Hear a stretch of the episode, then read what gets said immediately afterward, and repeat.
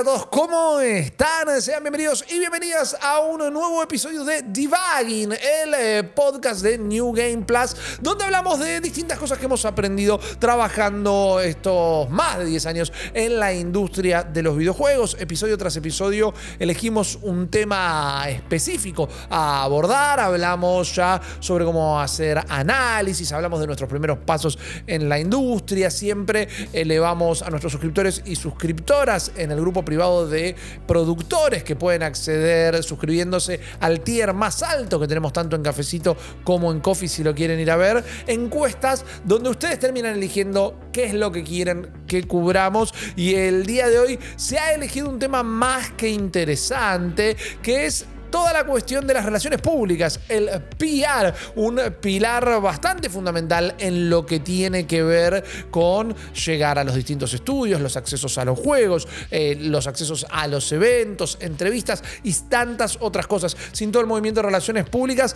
no sería tan fácil trabajar a distancia tampoco, pero no me quiero adelantar, quiero que lleguemos a todo eso que ustedes han elegido y por lo que les agradezco también el interés en la banca y esa producción ejecutiva. A todo esto, mi nombre es eh, Risa, voy a ser su host esta tarde. Voy a estar acompañado eh, por mis dos compañeros, mis dos amigos, mis dos coequippers y dos personas que también tienen un montón eh, de trayectoria en la industria. Por un lado, tengo al señor Guillo Leos. ¿Cómo va, man? Muy bien, man. La verdad, muy contento y preparado para contar algunas eh, cositas bastante curiosas sobre este loco, loco mundo de cómo hacer periodismo sobre videojuegos. También muy interesado por escuchar qué tiene para decir nuestro otro compañero, ¿no? Exactamente, particularmente nuestro hombre de las relaciones Claro. públicas. eh, Hoy es su capítulo, eh. definitivamente. Estamos Puede ser. hablando de Jeremías Curchi, alias Chopper, eh, Chopper con per de PR. Con chop- chopper- sacarle la E sí, a chop- Chopper y que queda Chopear. chopear mal. Sí. No es mala, no es mala. Sí, hoy es un, un capítulo que me, me- me pega muy de cerca, principalmente porque eh, es, fue mu- por mucho tiempo parte de mi trabajo principal. Claro. eh, en lo que fue el logo de Malditos Nerds. Entonces, Correcto. Eh, pero bueno, aprendí a hacerlo eh, tiempo atrás y bueno, fue un poco también lo que me llevó a profesionalizarme por ahí antes que la producción de contenidos. Sí. Así que nada, está, está bueno. Y me, me llama la atención que la gente tenga curiosidad por, por este tema. Es que yo creo que es un tema interesante, incluso, de nuevo, quienes estén viendo esto tal vez recién nos conocen, nosotros elevamos una votación para que la gente elija el tema. Pero curiosamente se ha hablado bastante del PR de gaming en las redes últimamente.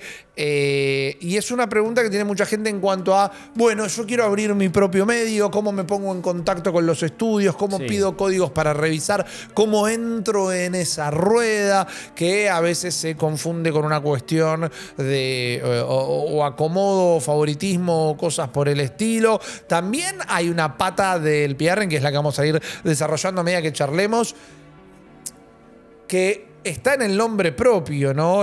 Hay relaciones públicas en todas las ramas de la industria, eh, en las estaciones de servicio en las petroleras, para no ir tan específico, tienen sus relaciones públicas. La selección argentina tiene Todos. su departamento de relaciones públicas. Sí. Las bandas, todo tiene o debería tenerlo, todo lo que tiene un nivel de exposición. Claro. Y hay una gran clave en la palabra relaciones, porque no es tampoco entrar en una lista de mail, sino que hay que mantener esas relaciones, hay que, como una plantita, ¿no? Hay que hacerla Sí. germinar, hay que, Hay que regarlo, hay Exacto. que, hay que darle la luz adecuada, hay que darle cariño, hay que cantarle cada tanto.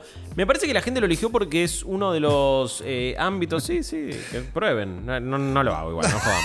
Eh, pero me parece que la gente lo eligió porque es uno de los aspectos de cómo hacer contenido sobre videojuegos que más se desconoce, porque es el de puertas adentro. Correcto. Ustedes quizás ven los resultados de esas relaciones públicas, ¿no? Ven incluso algunas cositas del proceso que sí pueden ser públicas, como, no sé, una historia en Instagram agradeciendo un código, ponele, que es como, bueno, lo más eh, público justamente de esas relaciones públicas. Claro. Pero sucede todo por detrás y sucede todo con charlas, emails y etcétera, etcétera. Entonces, creo que debe ser aquello que más desconoce el público y por ahí la curiosidad, ¿no? Totalmente.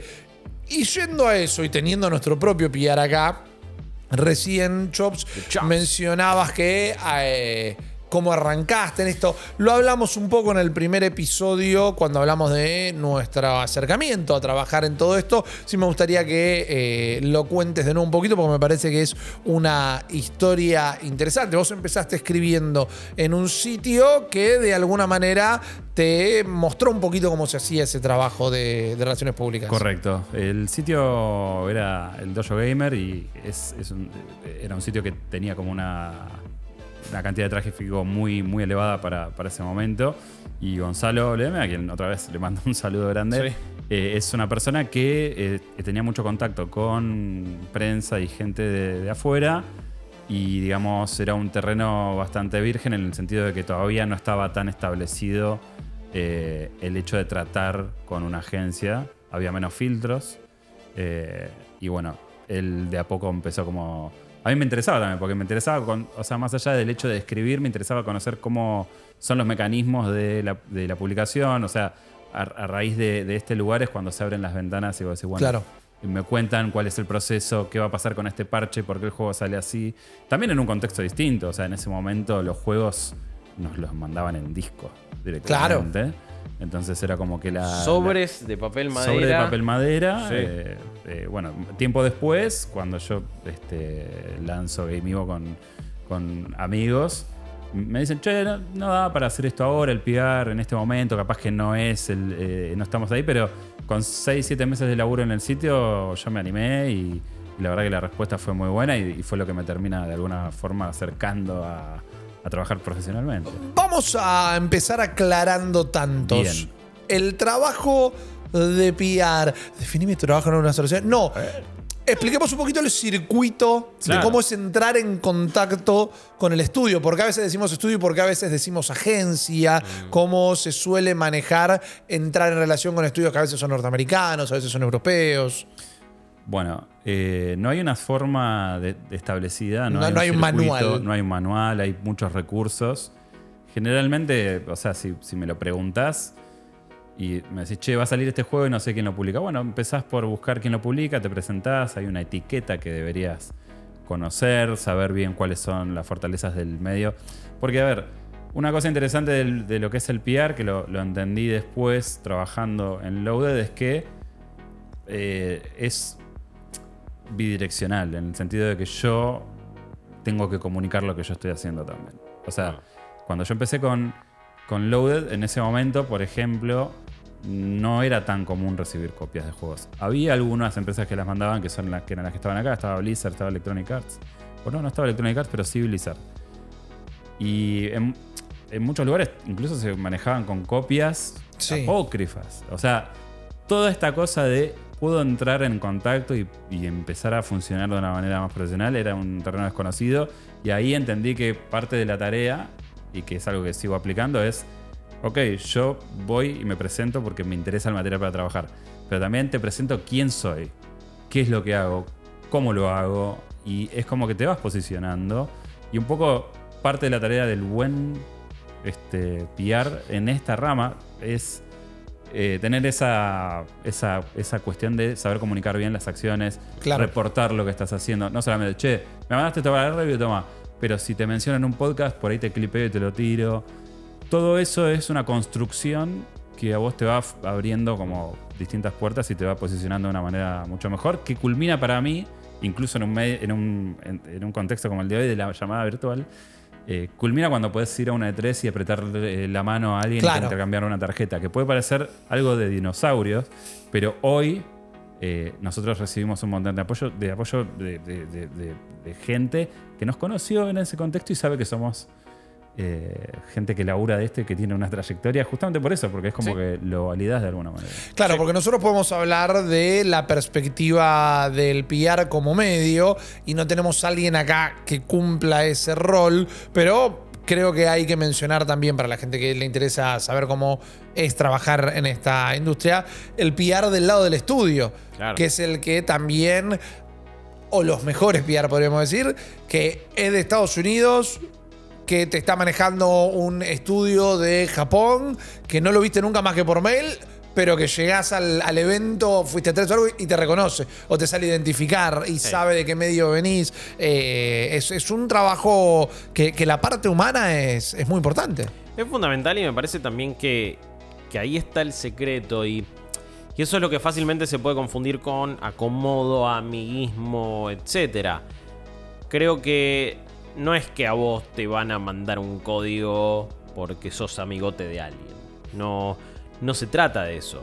Te terminan de última eh, ofreciendo un código o dando una oportunidad de entrevista, porque también, por las dudas, no se trata solamente de recibir código de juego. No, y a, a veces es solo recibir un newsletter. También. A veces te sí. reciben un newsletter, a veces es eh, oportunidad de entrevistas, acceso anticipado, una beta, eh, en viajes tener posibilidades de hacer esto y aquello. Pero es justamente eso, vos necesitas un proceso y como decía Chops, es constante, es un ida y vuelta, es tener también mucho tacto. Muchas veces, yo, algo que aprendí con, con el tiempo, en, mi caso me tocó ser mi propio PR cuando hacía videos para Suprapixel o también eh, me, me ponía a streamear todos los días en, en mi canal de Twitch. Y era como, bueno, a ver cómo se hace esto. Y era fácil caer en la de... Eh, pero mira la cantidad de suscriptores que tiene el canal. ¿Cómo no me vas a mandar un código? por Claro. eso? Tampoco en esos términos, eh, por favor. pero había una cosa de, che, bueno, mirá que el canal lo sigue una bocha de gente y cada vez que poteo un video explota en vistas. Pero bueno, era la primera vez que yo me ponía a interactuar realmente en ese proceso. Y vía mail con eh, lo- los y las PRs. Ajá. Y había unos procesos más automáticos, me acuerdo, digo, qué sé yo, de repente era, que, que ahora Chops lo, lo- lo va a explicar aún mejor, ¿no? Pero hay unas webs donde, donde te metes y podés, de terminals, por ejemplo. Terminals es, sí, es una Remaker, es otra que se está usando mucho. Emailer. Claro. Keymailer también. Hay algunas cosas que tienen como un proceso más de lleno una planilla, me anoto y si me aceptan voy a tener acceso a las cosas que vaya pidiendo. Pero después sí, qué sé yo, me acuerdo. ¿Cuál era este? Era Monster Hunter World, si no me equivoco. Y de repente fue como, bueno, ¿y quién hace PR en Capcom? Y no sé, empecé a buscar ahí, ¿viste? Era como googlear, ver cuenta de Twitter, página y eso. Y hasta quedás con un mail, mandás y es como. Creo que siempre ponía. eh, Game Key Request o algo así. No sé qué, qué, objeto- qué sujeto le ponía al mail, más o menos. Y fue tipo bueno, Y, y en ese caso, viste, tenés la suerte que. Tú dices, sí, dale de una, pum, ¿cómo está? Tuki, te mando el código. Eh, y después quizás entras en un proceso automático. Y después hay otros que es una relación de, bueno, ¿cómo estás? Ok. Vamos viendo, más cerca preguntame, vuelve a insistir, eh, en- envía datos de esto, aquello. Entonces, bueno, son muchas cosas. Es una relación constante. El, quizá vamos a decir esa palabra muchas veces, pero, pero lo que aprendí ahí, ahora sí para cerrar la idea, es que bueno, no, no, no- no alcanza con números. Vos te- podés tener acceso a contenido provisto por PRs y por publicadores, no por los números que tengas, sino por cómo te manejaste, por constancia. A veces también creo que hoy por hoy, incluso por por la, la locación en la que estés, aquello que representes. Es como que me parece que hay ahora también una intención de los publicadores de decir, bueno, tenemos que estar en todos los mercados posibles. Entonces decís, y quizás no tenían tan en cuenta mandar a medio de Argentina en su momento, pero ahora sí, entonces sí, dale, tranca, queremos copar ahí. Ellos mismos están jugando una especie de tech constante donde tenés que Sí. acaparar todo, donde entienden también el concepto del microinfluencer y es como tenés 60 personas en Twitch viéndote todos los días que son la más fieles del mundo, eso para un PR puede ser muy útil. Entonces tampoco es simplemente un, con- un concurso de popularidad o amiguismo. Se puede confundir fácilmente, pero no lo es. Sí, y tenés para los dos lados, creo. Tenés también. eh, ha cambiado mucho el panorama y ahora me quiero enfocar en eso. Tenés los procesos donde te dicen que tenés que esperar una aprobación, que quizás Sí. no caes en la primera o la de códigos en la segunda. Tenés lo que te mandan un mail diciendo acá tenés un código para nuestro juego. Sí. Y es como financiamiento. Tenés. Y ni lo pediste y de repente cayó. Claro, tenés los que uno no quiere decir que hacen mal su trabajo, pero quizás sí en este cambio de los paradigmas hay algunas cosas que se confunden como, bueno, eh, necesito una review escrita. Ah, pero a mí me miran dos mil millones de personas en mi video de, en mi video de Twitch y nadie entra a mi sitio. En Sí, TikTok bueno, explota esto, amigo. Yo necesito una review escrita, pero también son las distintas maneras que tienen ellos de hacer el relevamiento después, como bien Guillo explicaba, no siempre es el impacto que tenga, sino que a veces es una cuestión de, de- de formato de trabajo que ahora sí volviendo a Chops con algo que decías que es muy interesante, como también el trabajo de PR se ha tenido que modificar acorde a esa modifica- se ha modificado la industria del videojuego.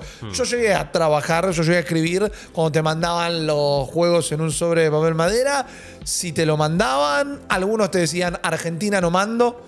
Porque se lo roban o porque empiezan a copiar el CD. Lo duplican. y- Exactamente.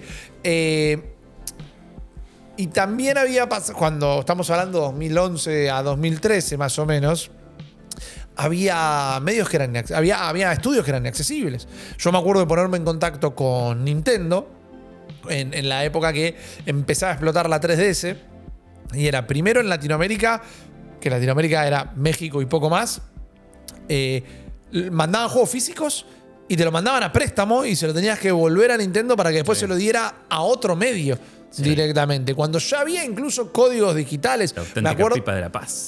Exacto, ¿viste? Y era como, de- debe ser muy difícil trabajar así. Y sí pasaba también, o es lo que me respondían en esos momentos, dependiendo la envergadura del medio, le daban más o menos tiempo el juego para revisarlo. Y vos decís, che, bueno, pero pucha, y ahí hay que entender en este tag que hablaba Guillo, y que cuando se elige a un medio creador, creadora, youtuber, twitcher o lo que sea, lo hacen también pensando en el resultado que van a recibir de eso. Sí, y muchas veces eh, no tanto en la nota. Acá hay uno de los mitos más importantes, quizás. Que si pones una mala nota, después no te vuelven a mandar un Sí, código o algo por el estilo. Creo que la nota en sí es probablemente en lo que menos se fijen a nivel trabajo y a nivel también cuando tenés que rendir, ¿no? Un PR tiene que rendir esas cosas. No sé si no se fijan igual, no estoy diciendo que no se fijan. No, no, no. Pero, pero no es algo que después te condiciona la relación. Sí, eh, mira mucho más eh, la forma, la calidad, quizás. Por eso decía que no es un concurso de popularidad. Si vos presentás poner una video review muy prolijita, muy bien hecha, eso está bueno para que quizás un PR lo rinda, tipo, lo muestre. Che, mirá, mirá qué copado, buena onda. Eh, por eso que la- la- las formas y ese contenido es más importante que. Después, bueno, le pusiste un 5, un 6, 7, 8, 9, lo mismo. ¿Cuál fue el momento? Decir mejor y peor tal vez es como muy determinante, pero buenos y malos momentos de, de PR en que recuerden. Porque en eso que vos decís, yo recuerdo que una vez me agradecieron la honestidad, me agradecieron.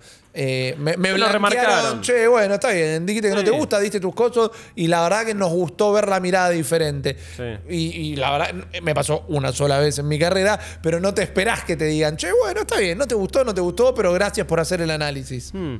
Eh, a ver, peores momentos. Recuerdo sí que, que de repente nada, esa sensación de que, que es una boludez, ¿no? Y después madurás y te das cuenta. Pero es como, salió un juego y decís, ¡Ey! Pero acá tal le mandaste esto y a, mí no me llegó, ¿viste? Y tenía esa sensación. De nuevo, también cuando, cuando estaba en esa época en Supra, ¿no? Y me acuerdo que, eh, sin dar nombres, o decir quiénes manejaban las cuentas de, de Ubisoft necesariamente, era una cuestión de, bueno, para, pero ¿qué consistencia hay? ¿O dónde estamos parados? Que eso siempre es como la, la gran cuestión acá, ¿no? Porque muchas veces desconoces por qué llegó un código y por qué no en un momento.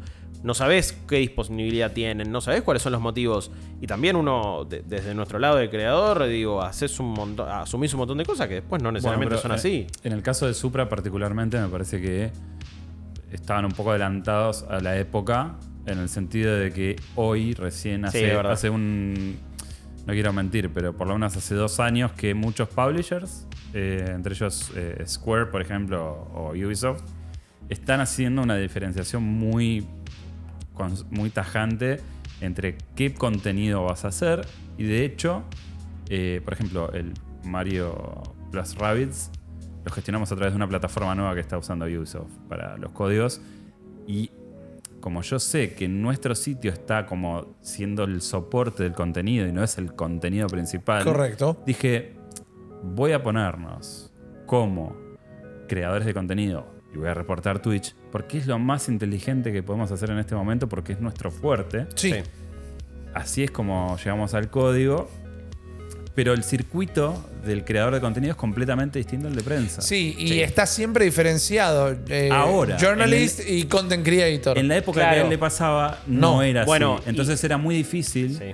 que el PR pueda justificar, decir, bueno, no es medible, no puedo reportarlo, ¿cómo hago? O sea, eso Yo no era un sitio. tiempo, claro. Era, éramos también- un canal de YouTube, bueno, de, su, Supra sigue siendo un canal de YouTube, pero. Y, y- y también Nico y el equipo lo expandieron por otros lados, pero en ese momento también foco era YouTube. Digo, no, es- no, es- no existía hacer video de TikTok, ponele. No, totalmente. Era solo eso y no había una web y era. Y ahora sí entiendo que quizás les costaba más eso, como. Bueno, ¿cómo Sí, lo sí, sí. justifica? No, pero no es un sitio, no, pero no es un diario, no, pero no es esto. Sí, Igual. Pero aparte hay que entender que del otro lado, o sea, sea la agencia o sea directamente el publisher, si es la agencia es mucho más estricto, pero digo, siempre hay que pensar que para el estudio que te está brindando el, el- el producto para trabajar, es, estás comiéndole una parte del budget.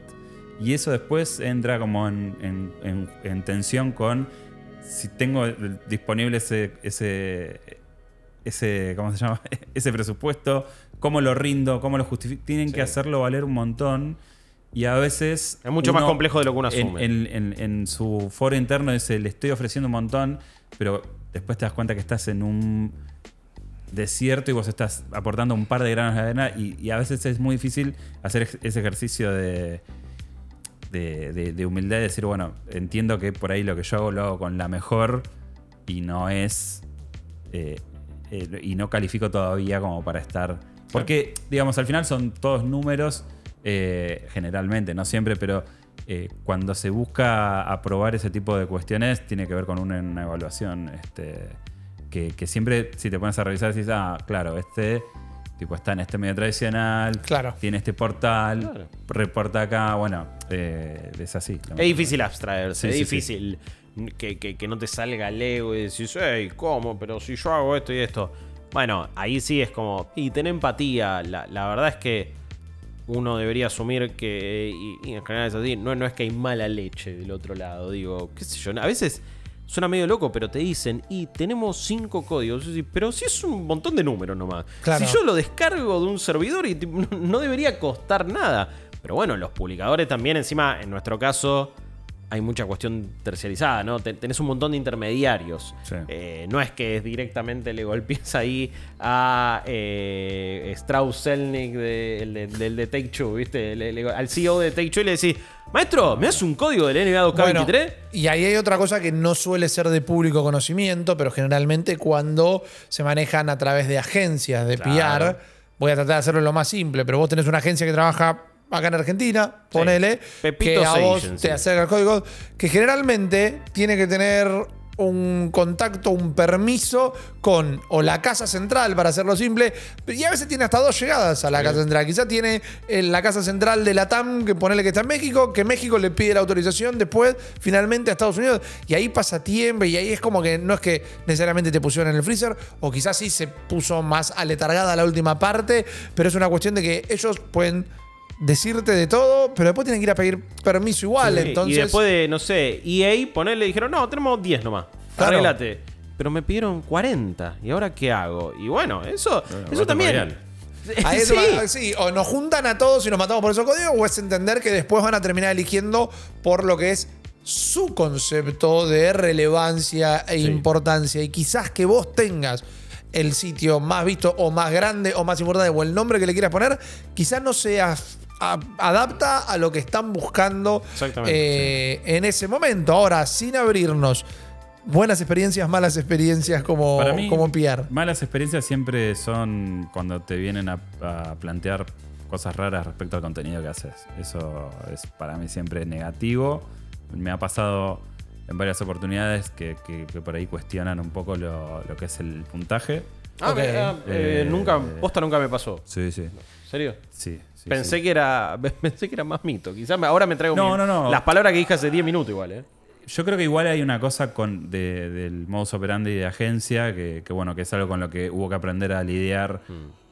Yo cuando empecé a hacer este trabajo, trabajaba directamente con los publishers. Por ejemplo, qué sé yo, con eh, uno de los primeros problemas que tuve con, con la una de las primeras agencias que tuvo PlayStation fue que de una mala manera empezaron a este, eh, limpiar un poco el. eh, a barrer con. el- por ejemplo, no sé, había preparado entrevistas para hacer para una revista sobre el lanzamiento de la Play 4 y me bocharon todo porque, bueno, no nos pediste permiso, pero no estaban directamente ustedes. O decir, che, ¿cómo no van a traer Killzone para revisar? Dicen que no es un juego relevante. Yo hablo con Sony y Santa Mónica, como siempre hice, y se armó un requilombo. Eh, y esto es agencias no sabiendo bien qué es lo que con lo que están trabajando. Al principio era directo la relación. O sea, Claro. vos, eh, Electronic Arts nos mandaba los juegos directamente. Sony te mandaba los juegos. El Uncharted 3, me acuerdo, llegó en un sobre, papel, madera, Bueno, era o como sea, físico era- ahí de Sony, decía, eh, mira Claro, o sea, e- era, no había intermediarios. Y ahora, eh, con, con toda esta mirada a los mercados tal vez emergentes como el de nuestra región, es como que surgió esa necesidad de tercerizar y. Sí. y A veces las agencias son más papistas que el Papa, ¿no? Como hubiera Sí, dicho el sí, Diego. sí. Son los que te cuestionan el puntaje cuando de, ar- de allá el publicador tipo le chupa un A huevo. mí jamás me pasó con agencias. Claro, con agencias que claro. de última decís, che, y, y terminás, yo, bueno, terminé diciéndole, mirá, vamos a hacer una cosa. Vos no me digas cómo tengo que hacer mi trabajo, yo no te digo cómo es el tuyo. Porque si no te tengo que decir que me mandás el código tarde, que no me contestás. Claro. Que o sea, que no tengo problemas. O sea, yo la gente de Square la conozco, mando un mail y listo. No, no sé qué, bueno, y terminó todo medio mal. Pero bueno, son cosas del oficio, supongo. Y si bien no dejaron de mandar códigos, sí sentí que en algunas ocasiones se generó como un ruido en la comunicación. Pero bueno, es así. Sí, a mí me ha pasado de que me manden el código después del lanzamiento del juego y a los dos días empiezan a, a reclamar la review. Ah, Bueno, eso sí. mirá, esto entró en una cola de producción. Si hubiéramos estado una semana antes del lanzamiento, Claro. es otra cosa porque te lo salgo contra embargo, pero ahora entró en una cola de trabajo. Sí, esto. vamos a explicarlo quizás ahí, ¿no? Eh, er- muchas veces se dieron situaciones donde caía un juego, como decía Rippy, día de lanzamiento o post lanzamiento. Y vos después lo que sucede es, bueno, yo acá no tengo que ya respetar un embargo. Ya no hay una fecha. Pero justo al mismo tiempo cayó uno que sí tiene embargo, entonces va a tener prioridad, porque por algo lo pediste, por algo te lo dieron antes. Entonces, ese otro que no tenía embargo se empezó a retrasar, se empieza a retrasar, hasta que no haya más ningún otro compromiso grosso primero, y recién ahí lo puedes hacer. Y es como, ok, eh, es verdad que ellos provieron un juego, digo, dieron algo, no es que tampoco te están pidiendo cosas de, de la nada, pero ahí es donde nuestro circuito se choca con el, con el de ellos en cierto punto. Sí. Buenas experiencias, o sea, eh, generalmente son aquellas que te hacen juntarte con la gente con la que estás laburando.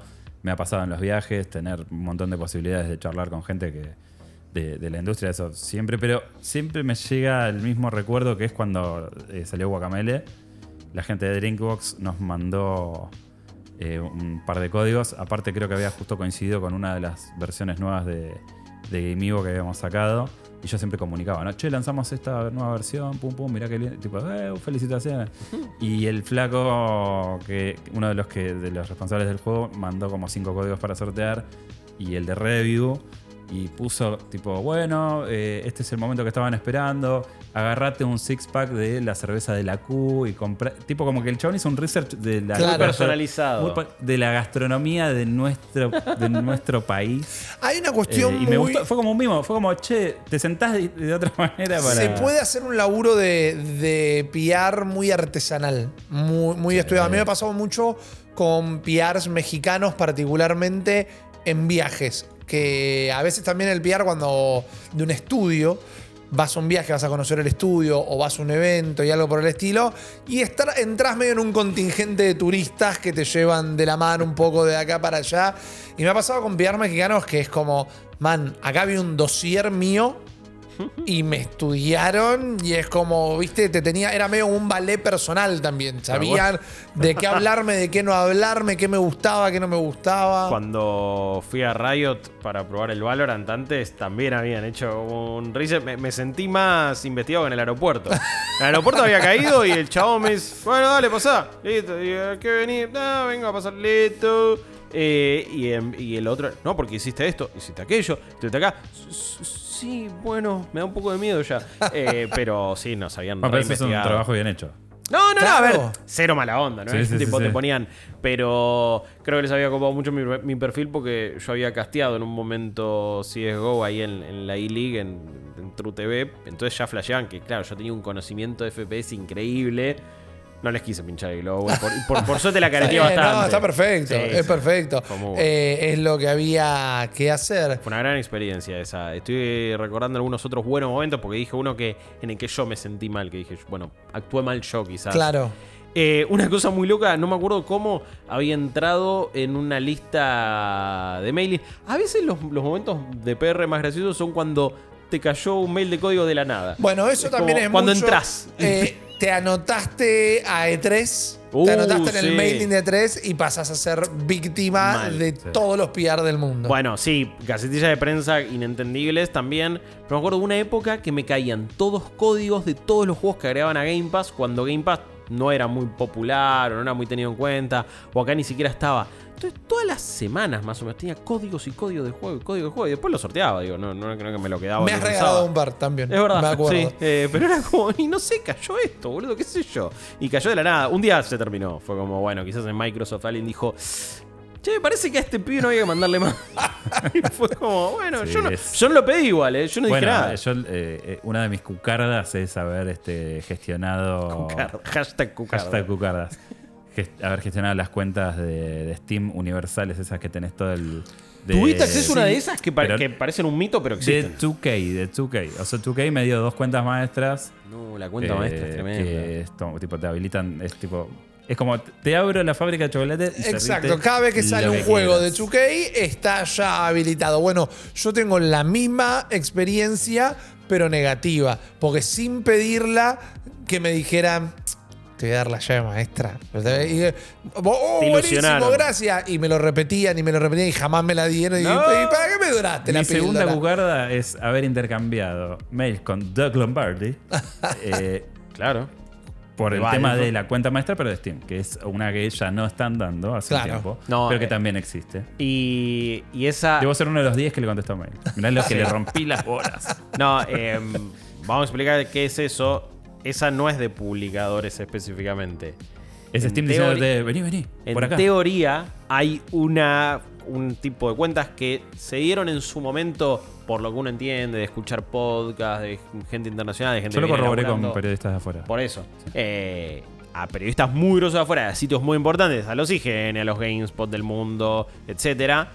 Que sí, esa cuenta es cual, no te digo cualquier juego que se publica en Steam, o no sé, quizás sí La mayoría, ahora. sí, casi todos están. Están. Tipo, vos lo tenés. Claro. Como- No tenés que esperar nada, no tiene que haber un código, tu cuenta de Steam tiene acceso, es el backdoor, es el, el cerrajero, ¿cómo era? El keymaker de, Sí. de Matrix, boludo. Y tenés todo. Y eso es como, a- en un momento pensé que era un mito y después no.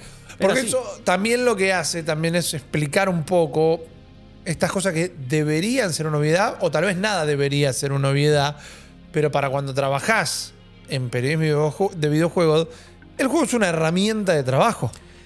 Eso me parece y el PR es una persona que facilita eh, el tránsito de eso para hacer el trabajo del estudio necesariamente, no solo el trabajo tuyo como medio, pero son los, los PR vienen siendo los emisarios también, que deben tener un montón de laburo y por par- tienen un montón de laburo, porque tienen que hacer los seguimientos, tienen que hacer las investigaciones, tienen que hacer todo de eso. redes, etcétera. Exacto. Y por parte de, de los medios es como el mismo trabajo un poquito a la inversa. Son los dos mensajeros de guerra que se tienen que encontrar en el medio del campo de batalla para hacer el intercambio. Hay algo muy interesante ahí para, para charlar. A mí también, cuando pensábamos en el capítulo, me surgían como algunas preguntas de, bueno, como medio, te- te- ¿tenés derecho? Digo, eh, ¿viste esa conversación de, no, a mí me tendrían que mandar? Digo, pero ¿tenés realmente un derecho para que te manden un código o algo? Es algo que se, que se puede llegar a discutir, pero algo súper importante es que, bueno, cuando vos recibís un código, tenés que hacerte cargo, so- sobre todo si lo pediste. El uno que... Es una responsabilidad. Es una responsabilidad. Cuando, cuando a veces llegan y vos ni lo pediste, es como, bueno, pero yo no me comprometí a nada. Claro. Obviamente que uno trata igual de devolver la gentileza. Pero acá me parece que un aspecto clave, si están escuchando esto y piensan en algún momento me- me- meterse en crear contenido acerca de videojuegos, en transmitir, en hacer reviews, lo que sea, es que bueno, te lo tenés que tomar con una responsabilidad y sí, vos tenés que dar algo a cambio, vos tenés que hacer un contenido a cambio. Cuando es, cuando es con embargo es como, y bueno, en el embargo trata de tener algo. Hay juegos a veces tan grandes que podés y bueno, mirá, jugó una 30 horas, llegó hace 4 días, con suerte, o 5 días, bueno, esta es o mi review hasta ahora, o lo que puedo hacer hasta el momento, o transmisión, o lo que sea. Pero sí, es una herramienta de trabajo más y uno tiene que tener la responsabilidad de rendir ese contenido. Está bien, nadie te está apuntando con un arma a la cabeza. Pero como hablamos de relaciones, hay que cuidarlas y hay que ser responsable. Sí, eh, ¿y para qué pedirlo? Yo eh, siempre digo la, la posta, siempre trato de ser lo más este, transparente.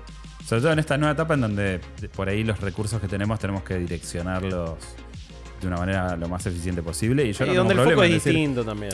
es como, che, mirá, me- no sé, me han escrito por, por juegos que por ahí salían en Switch o juegos chicos y es como, mirá, 100% honesto, tal vez lo streameamos. No te puedo Claro, prometer que vamos claro. a hacer una review. Si te sirve, con gusto te acepto el código, si no, te- no me voy a ofender si lo querés ofrecer en otro lado, Sí. no hay problema. Sí. Y te dicen, no, generalmente es, ¿sabes qué? Tenelo, si hacen algo, me avisás.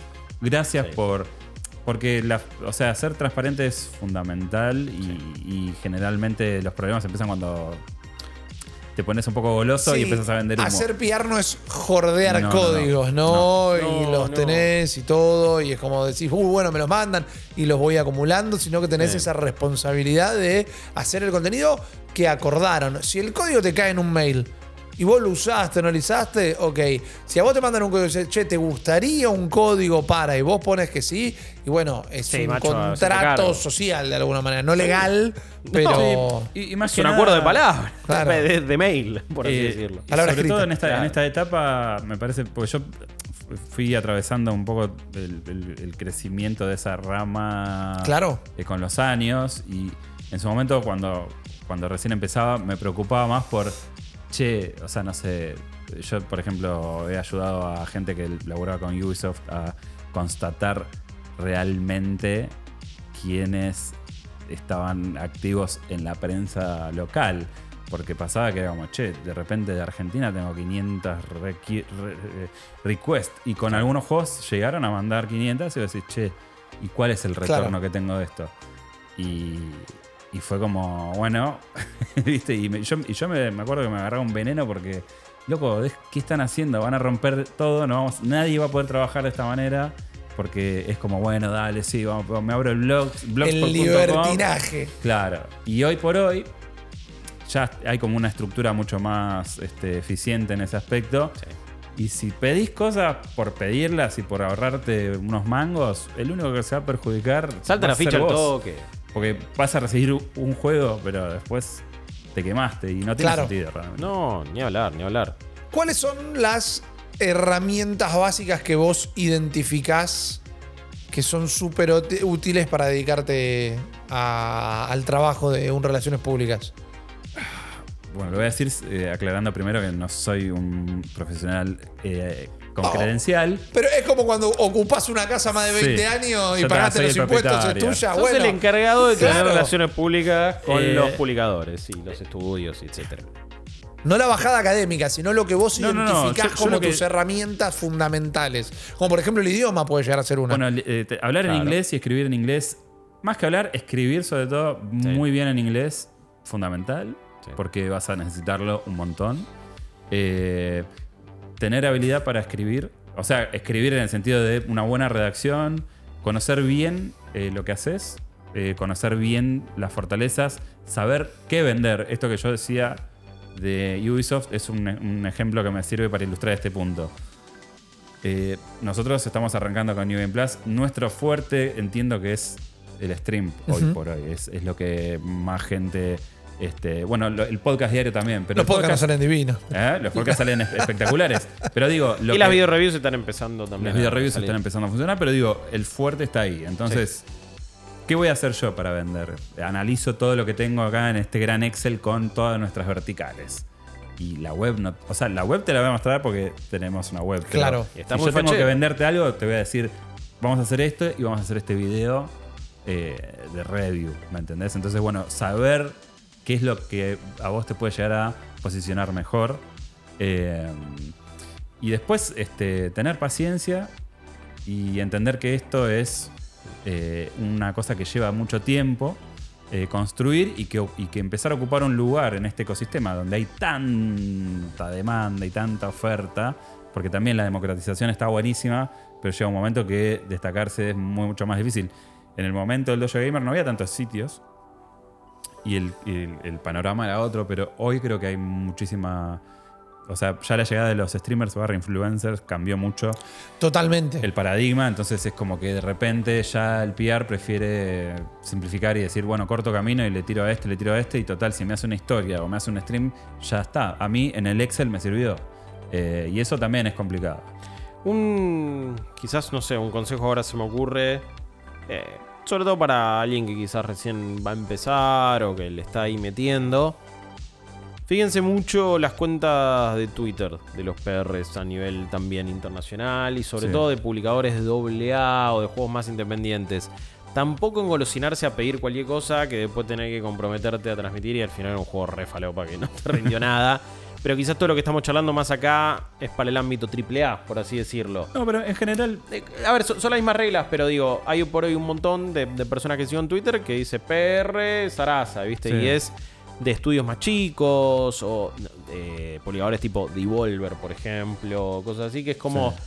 Bueno, a veces están a un DM de distancia, a veces también es esa cosa más personalizada de Tuki. Sí, te no, escribo no. a vos, te paso esto, che, te interesaría laburar juntos, hacer algo. eso, eso es parte del research eh, Claro. que uno hace, de, digamos, de, la empresa o del publisher que estás apuntándole al juego. Yo, eh, juegos por ahí, porque son más- un poco más oscuros, eh, requieren ese tipo de ingeniería inversa. Claro, claro. Un dato de oro para mí, Mm. eh, que es ver. tipo la caja de herramientas, te, te estoy tirando, no sé, algo tan básico como tener un destornillador Phillips, es gamepress.com. Es un sitio que no muchos conocen, que es un directorio de, digamos, de lo que es la industria y además recopila eh, gacetillas de prensa eh, de todas las que se envían. Es como bastante grosso lo que ofrecen. Te registras, puede tardar un par de días la, Sí. el, digamos, el, eh, que te acepten en Claro. el directorio. Pero de ahí, digamos, tenés para buscar por juego, ver quién lo mueve por ahí en Europa o quién lo mueve en América. A veces, por ejemplo, ahora tenemos al gran Rodri este, Batelli de, Sí. de Devolver, un genio, eh, que, que es el que nos facilita lo que es Devolver. Pero en su momento lo manejaba, o, o por lo menos a, a- a mí, a nosotros nos mandaban las cosas una agencia europea, eh, Cosmo Cover se llama. Eh, que todavía siguen mandando, no sé, me mandaron en su momento Jet the Far Shore del año pasado. Sí. Eh, Son nombres que te van quedando todo el tiempo, ¿no? Pierre sí. Hound o Sí, cosas por el sí, estilo sí, son sí, los sí, mails que estás acostumbrado a recibir todos los días. Eh, pero, pero ese rastreo lo puedes hacer por ahí y es tocar puertas y por ahí uno te dice, no, mira, ¿sabes qué? Esto, nosotros usamos, eh, usamos esta parte para lo que es eh, juegos orientales, tenés que hablar con tal.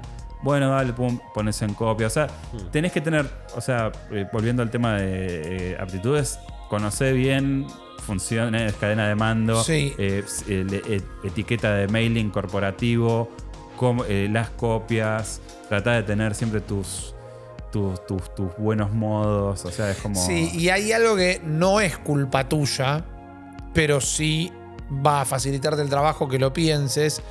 No sos a la única persona que van a estar atendiendo, Uh, no, no, sos la única no. persona que va a estar pidiendo un código, no sos la única persona que va a estar haciendo un reclamo y a veces estás en E3 o en algún evento o algo y ves que los PR están haciendo parkour entre los periodistas de todo el mundo porque este le está recordando la entrevista, este le está pidiendo un código, este le está pidiendo si no le regala un pin de los que estaban arriba de la mesa, este le está diciendo si no lo pueden meter en la lista de PR y todo. Y decís, bueno, está bien, es su trabajo es resolver todo eso, pero entendé que hay un ser humano del otro día, eh, del otro lado, que si con vos tiene la mejor, probablemente tenga un par de quilombos con otro y va a estar manejando. O tenga la mejor con otras eso. 100 personas. Claro. A la que también les está contestando. Exacto, Sí. entonces ahí es donde volvemos también a la parte humana. No solo porque habría que tratar con decencia humana a todo, A el, todo mundo, el mundo.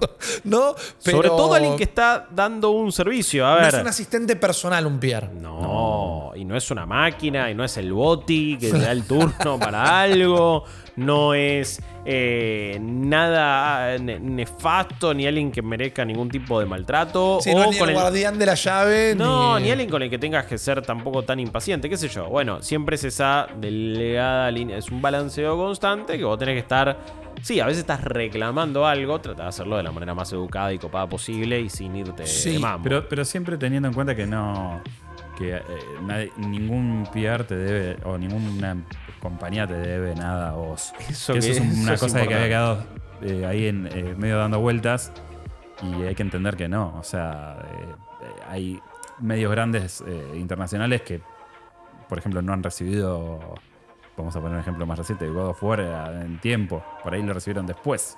O figuras que hacen stream y podcast que dicen, che, ¿sabes que no lo tengo todavía? Claro. Entonces es Como como que... Kotaku que Bethesda los bañó de por vida. Bueno, por, por o la, sea, es- por la es- filtración de Fallout 4. Porque en realidad eh, hay que entender que si bien hay una especie de sinergia entre lo que es la prensa y el, el aparato del publishing y todo, que no quiere decir que una cosa condicione a la otra, no quiere decir que si a mí Sony me dice o Ubisoft me dice, che, venite a probar este juego acá y te me llevan de viaje, eso derive en que yo voy a hablar bien necesariamente. Eh, hay como una cosa, pero a la vez tampoco es tan necesario. O sea, eh, God of War, para seguir con el ejemplo, le va a ir bien igual, tenga IGN Sí. o no esa review eh, en el momento del embargo. Exacto. Y eso es algo que antes no se conocía tanto y hoy se sabe que el paradigma de la comunicación fue cambiando un montón. Entonces, Sí. la prensa está como ahí cumpliendo una función, pero que ya no es tan.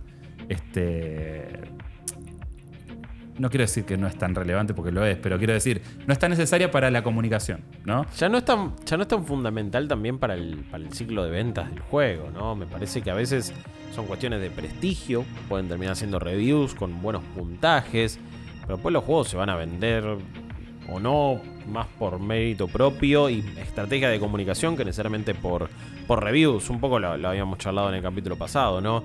Pero creo que lo que planteaba Chops y lo que, lo, lo que venía diciendo es...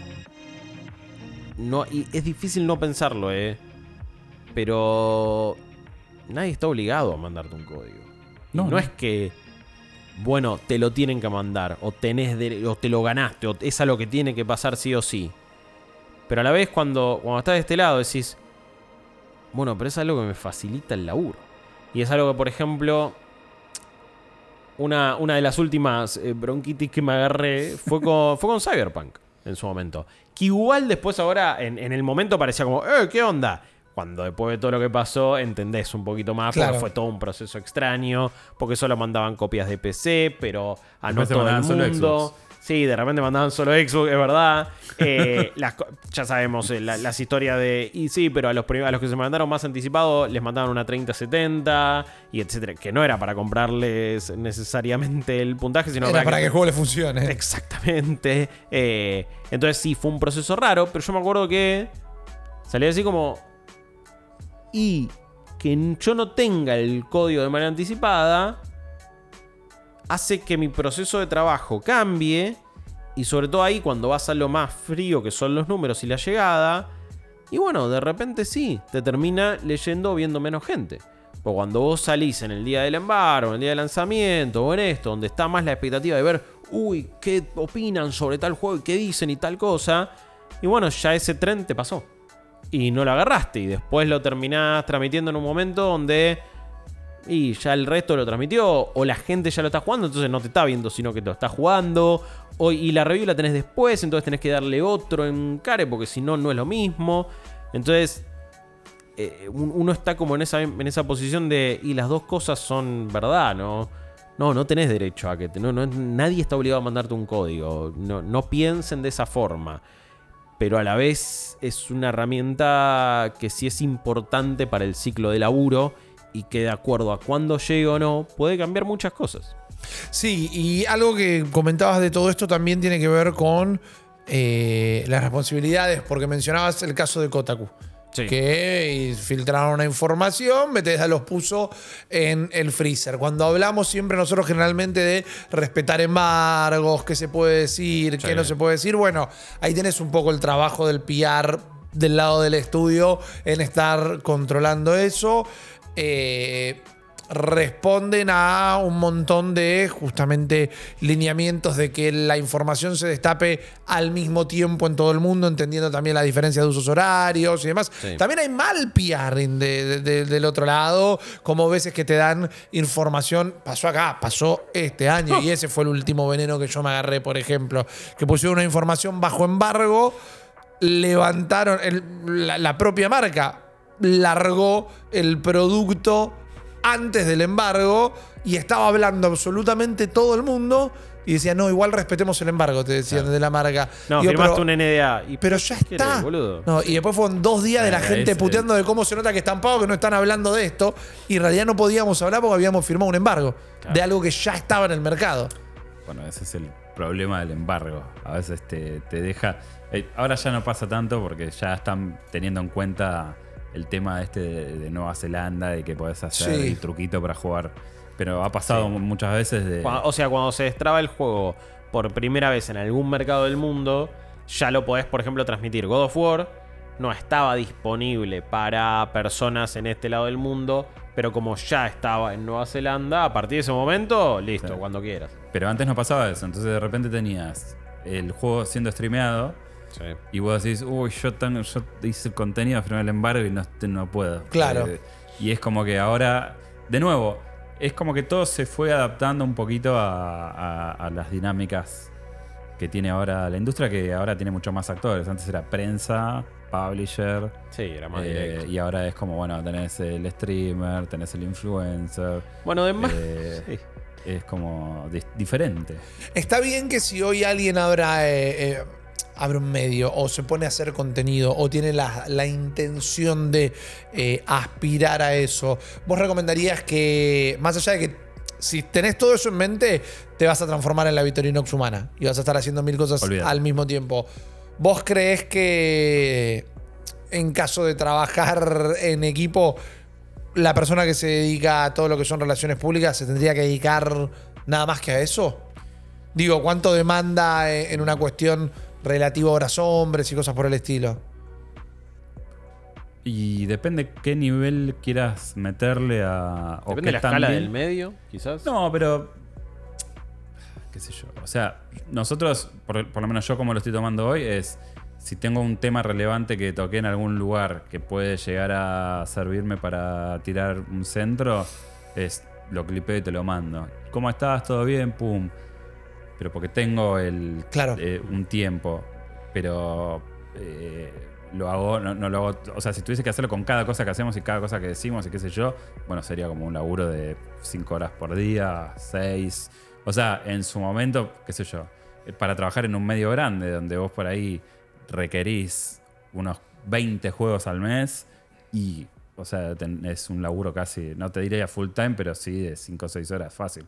Porque es eh, preparar el calendario del lanzamiento, ubicar los contactos, empezar a rastrearlo, porque algunos, algunos caminos ya los tenés hechos, pero igual tenés que estar encima y porque aparte pasa eso, o sea, vos sospechás que, bueno, ya hablé, estoy en el mailing, pero no quiere decir que estar en el mailing te ponga en la lista de quién va a recibir el juego. Claro, No. Entonces por ahí si dormiste, eh, saber que vas a estar laburando con los usos horarios de los países donde estén también, esos estudios o también, agencias. Sí, pero nunca asumir que, que un código, que, que te van a mandar un código. Siempre tenés que pedirlo antes. Siempre, tipo, el mail Y tiene que ir antes. Y también, digamos, entender que vas a relegar un poco tu tiempo y tu vida en función de este, que no está bien lo que estoy diciendo, pero un poco es así.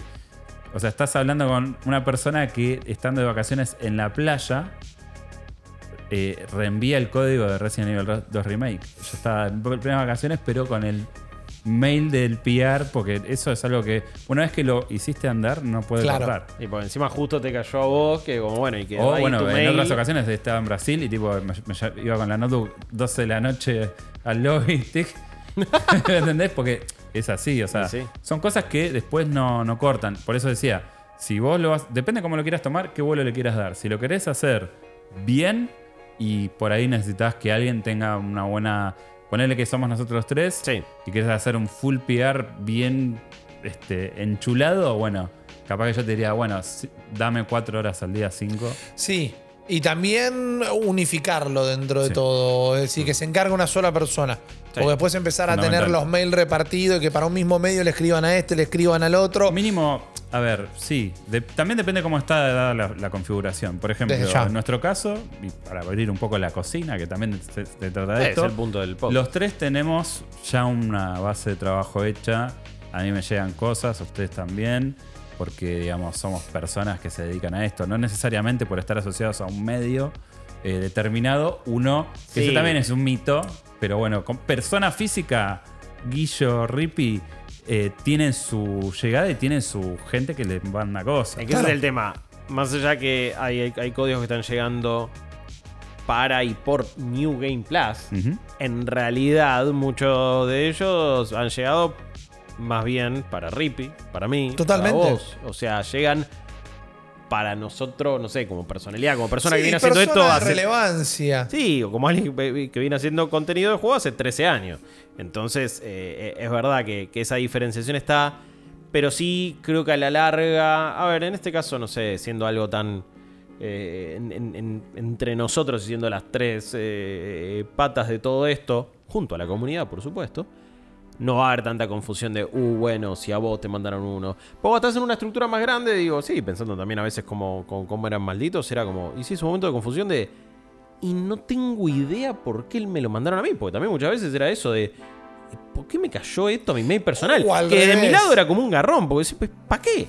Sí, o al revés, que te dijeran, che, va a hacer el reclamo que no te llegó un juego. No, se lo mandé a Carlito. Carlito, ¿a vos te llegó un juego? No, a mí No. no me llegó Sí. nada. Y le preguntamos a Juanita, Juanita, ¿a vos te llegó un juego? No, yo no Sí. lo tengo. Embarra todo, pero creo que eso es en estructuras de una mayor cantidad de gente, quizás cuando También, estás hablando. también. eh, quizás no va a ser el caso de alguien que Pero está escuchando vas y a quiere estar empezar. maileándote, haciendo Sí. cadenas, hablando en distintos usos horarios y demás, menos embarres la comunicación, Totalmente. más fácil va a ser manejar todo. Sí, sí, sí, sí. Quizás de una cuenta específica que sea Sí. pr arroba Sarasa. Eso de- también depende cómo quieras este, este, hacer el tótem de, de los mails. ¿viste? ¿Qué sé yo? Claro. Hay, hay gente que le gusta tener su nombre por delante. eh, yo soy más de tener la dirección de PR porque le da como un tono un poco más sobrio. Y de última lo firmo yo o lo firmas vos en Sí, el caso. y entendés de qué viene la cosa. Y fundamental, sos- eh, o sea, tenete un PDF lindo con una buena presentación de lo que haces. PDF es el equivalente a ser eh, una, una persona adulta eh, que se mueve en este mundo. PDF siempre y en lo posible tenerlo colgado en algún lado para que no le tengas que mandar 15 megas en un adjunto Sí, al pobre totalmente. cristiano o cristiana que va Y a tu abrirlo. presentación, como Sí. vos te presentes o como presentes eh, tu medio, es eh, las tres es claro, concreto y conciso. Sí, no van a te- tener no te vayas cinco en para- minutos para leer tu biografía. No, tiene que ser. Tiene que ser el punto intermedio entre eh, una, una buena información y no decir, y no ir, che, dame el código. O sea, encontrar ese, ese sweet spot es muy, muy complicado. Pero, pero sí me parece que es, es- es fundamental porque esta persona a quien vos le escribís va a tener 300.000 mails. Sí, Y en ese aspecto, lo del PDF es clave, digo. Yo creo que antes incluso cometía el error de mandar muchos links, ¿viste? Y es como. Y pero un link, pum, va. ¿Qué te tenés que poner una a ver una review? Sobre todo también cuando encima eh, muchas veces lo estás pidiendo en inglés o algo así y el contenido que vos das es en español. Entonces, ¿para qué le sirve que le dé un link a una re- video review en español, más o menos? Está bien, quizás ahí aprieta y dice, ah, mira cuánta vista tuvo esto. Bueno, ponele que en esos casos sirve, pero quizás armas un buen PDF que tenga el numerito, que tenga todo y es un poquito más, más Sí, ameno, creo sí, yo. sí, sí, sí, pero eso. eso Ahorrale tiempo. Es Eso es un buen La, consejo. la claridad y ser conciso es algo que se entiende en cualquier idioma. Sí. Sí, no, no, no, de una. Y, y de hecho, en- ya en esta, este- en esta etapa, qué sé yo, eh, con la gente de Activision, por ejemplo, de- de- particularmente la rama de Call of Duty, era. Che, ¿te acordás de.? ah, ¿cómo andás? ¿Todo bien? Sí, che, Play 5, ¿te va? Sí, dale tú. Es como. Se simplifica porque ya venimos laburando. Claro. Eh, pero bueno, eso de ser conciso es fundamental. Eh, pero hay que saber venderse bien y esa es una, una clave, ¿no? Es, eh, yo qué sé, cuando estaba en Game Evo era como el sitio recién arrancaba y todo. Me decía, no, ¿te parece salir ahora? Y yo te vendía el sitio y lo que hacíamos, como Steve Jobs te vendía el iPod. ¿Entendés? Y era como. Bien. Y, de hecho, a mí me, me llamaron por teléfono y me dijeron, che, ¿cómo, ¿cómo hiciste para.? Y era Dying Light, había salido, ¿cuál era? El Metro, el Metro Last Light, me lo mandaron en físico. Después me mandaron dos Hardened Edition de un Black Ops de Play 3, viste que era una para sortear. Claro. Es como que todo eso es más bien de eh, hacer Es un saber cómo laburo, venderse. ser constante, Sí. que vean que vos laburás, que vean el movimiento y saber venderse, básicamente. Sí, sin- a ver, nunca mientan porque la mentira. No, no, no, no, es- es- se ve, salta, digo, no. Si yo- eh, Pero es, vuelvo- venderse de una manera eh, astuta. Vuelvo al ejemplo. Si yo en Ubisoft nos hubiera dado de alta como periodista más tradicional y hubiera puesto el sitio, no hubiéramos podido acceder a. Claro. Totalmente, Es totalmente. una realidad que el sitio está arrancando. Eso es saber venderse. Es decir, bueno, aprovecho la fortaleza que tengo. Sí. Y otro consejo, quizás.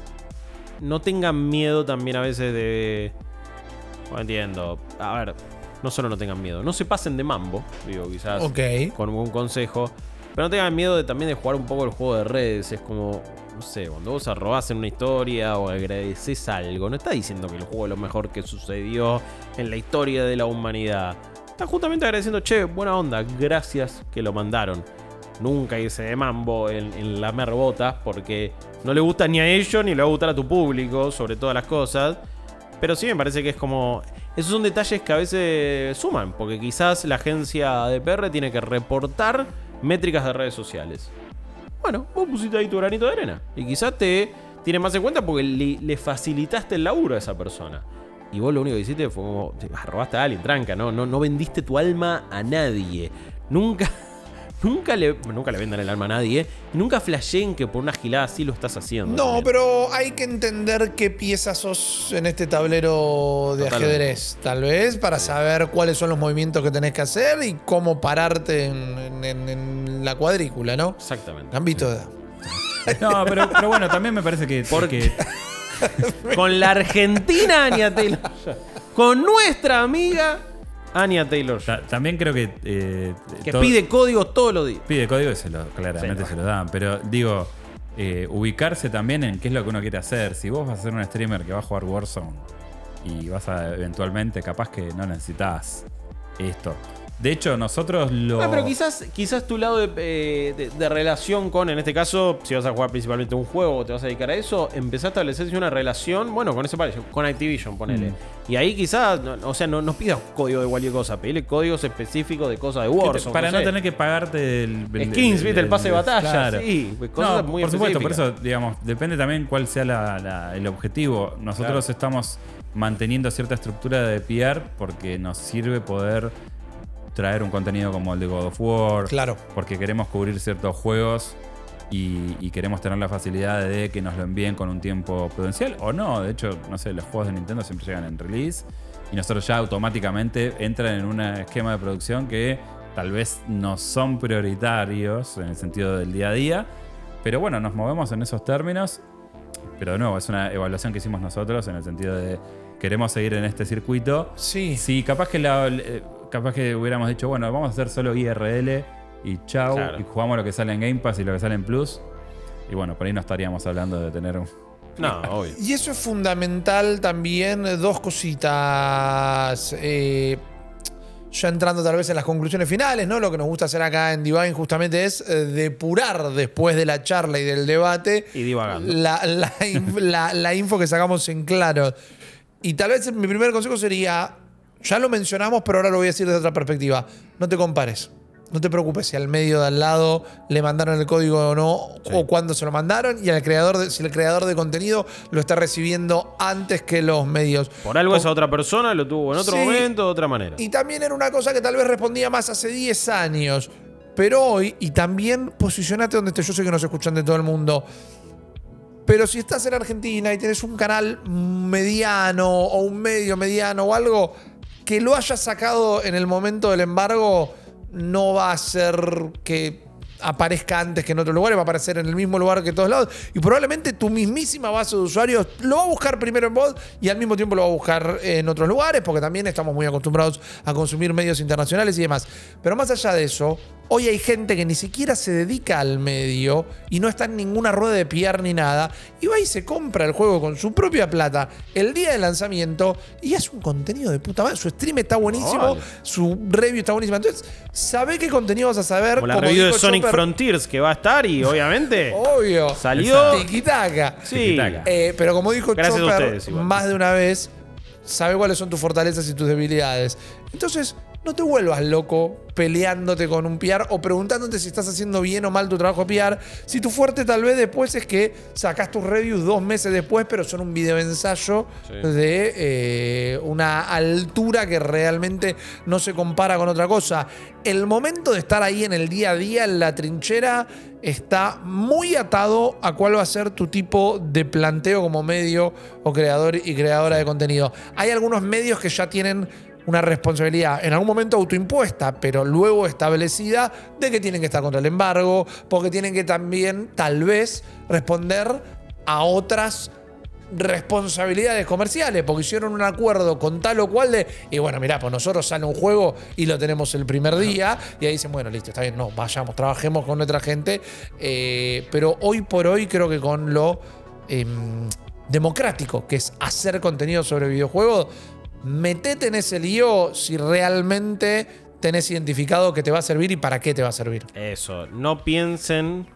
El, el error más común es decir, tengo que pedir juegos o para figurar o para ahorrarme plata. Y O, como- o porque te legitimiza de alguna manera. Sí, Me también. reconoció el estudio, entonces ahora soy valgo más. Sí, sí, eso creo. A veces uno también, digo, o por alimentar su ego y Uno no es una. humano y el ego es sano. Y uno todos no queremos colgar alguna Todos medalla. queremos porque sacarnos la todo- foto de. descargando.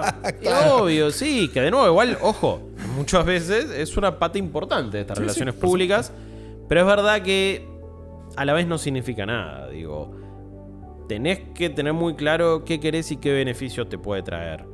Eh, y muchas veces puede ayudar y otras veces puede hasta ser una carga y hasta a veces te metes en compromisos que eran al pedo. Sí. Eh, así que eso es, es- es fundamental, tener muy en claro para qué lo estás pidiendo. No lo pienses como que te estás ahorrando guita, no lo pienses tampoco como necesariamente es un estatus. El estatus lo vas a tener de acuerdo al buen laburo que hagas o no. Yo entiendo igual que son cosas a veces un poquito románticas. Entiendo que quizás él lo dice, y bueno, pero porque ustedes ya están hace un montón de tiempo y ahora arrancaron un proyecto nuevo y hay gente que banca. Sí, obviamente. Hicimos todo eso para, para que esto pudiera pasar y quizás desde nuestro lado es más fácil tirar esa recomendación, ese consejo. Después cada uno verá y lo agarrará. Eh, quizás al principio choca un poco y después encima en la práctica quizás hasta no lo pueden llevar adelante o los tientan otras cosas. Correcto. Pero eso es por lo menos lo que aportamos. Sí, no, yo, yo creo que eh, si, si nosotros hubiéramos empezado a hacer esto y la respuesta automática del, del mundo del gaming hubiese sido ¿quién sos? Es que, ¿quién sos? Vos quién sos. Es como que, bueno, hicimos algo mal y Sí, la verdad que no, eh, eh, o sea, uno va construyendo. Yo para, para resumir un poco las conclusiones es, eh, no esperes al momento de que sale el juego que te interesa cubrir. Eh, ¿Querés darte a conocer? Empezá, si ya tenés algo funcionando. Empezá a tirar mail, presentate, lo que Meses y semanas antes. Claro, y, eh, y, no, y no vayas con el ánimo de "Da- dame todo. Es, che, mirá, me interesaría que me sumes a tu mailing, tal, así estamos al tanto, pum. Y empezar a, a mover, mover, y eso va a generar este. eh, vas, a estar, vas a empezar a recibir tus gacetillas, vas a enterarte de cositas, te van a invitar a alguna call falopa que siempre está. Pero bueno, es. Creo que lo que tiene de, de bueno el PR, por lo menos desde mi punto de vista, es que es la- el acceso directo más claro a los eh, entretelones de, de la industria. Porque yo Claro. a- desde ahí es donde empecé a conocer, eh, digamos, lo- las dinámicas de lo que es eh, los adentros de, de- de la maquinaria de los videojuegos. Eh, idioma, etiqueta, eh, ser eh, conciso, saber venderse. Y de nuevo, gamepress.com, gran recurso. Y si, eh, qué sé yo, están streameando o quieren ver juegos más chicos, Keymailer, eh, ah, este otro, Terminals. Son este, plataformas, Rainmaker. Son plataformas que no es que te van a regalar las cosas, pero vas a tener ahí un montón de juegos de todo tipo que por ahí para un stream, si conectás tu cuenta de Twitch o tu cuenta de YouTube y ya estás, tenés Sí. algunos numeritos, Sí. Que a veces uno dice, che, son 100, 100 personas, 50, tengo 1000 seguidores. Eso para un publisher. Sí, para no un decidas vos cuánto le vale al Claro. publisher ese No, vos número. mandate, porque de repente eh, Spiders te manda sus juegos con Claro. esos números. Y te vas a caer de risa un rato, no te digo, vas a, pero vas a tener con qué empezar a trabajar eh, eh, en hacer contenido en, en contextos, no sé, yo cuando, o sea, a ver, cuando empecé a hacer el PR también era por una cuestión de, a ver, vamos a hacer un, un Excel. Si yo quiero cubrir todo esto, mi billetera tiene esta cantidad de billetes y esto es todo lo que Claro. quiero cubrir, no voy a llegar. Entonces, eh, cuando entendés que, que- que existe una manera de que poder trabajar y todo, está buenísimo, pero siempre con mesura y siempre este, Con un objetivo claro Viéndolo de- como un- una herramienta. Sí. Sí, eh, no pidas algo que no vayas a usar Uno. y Es el error número uno. es el labu- eh, dar la cara es, es gran parte del laburo. Entonces, Sí. si te invitan a esa col falopa, aceptala y está ahí. Si te invitan un, eh, si te invitan a un evento, anda directamente. Porque también puede pasar que en un momento dice, bueno, ¿para qué lo seguimos invitando a este flaco o esta flaca? No viene nunca, no está nunca, no, no demuestra ningún tipo de interés por nuestro contenido. Hasta mañana. Y ahora, te, che, no me invitaron más a estos eventos. ¿Viniste alguno? No. Entonces es como la tiene, explicamos la parte humana de las relaciones públicas.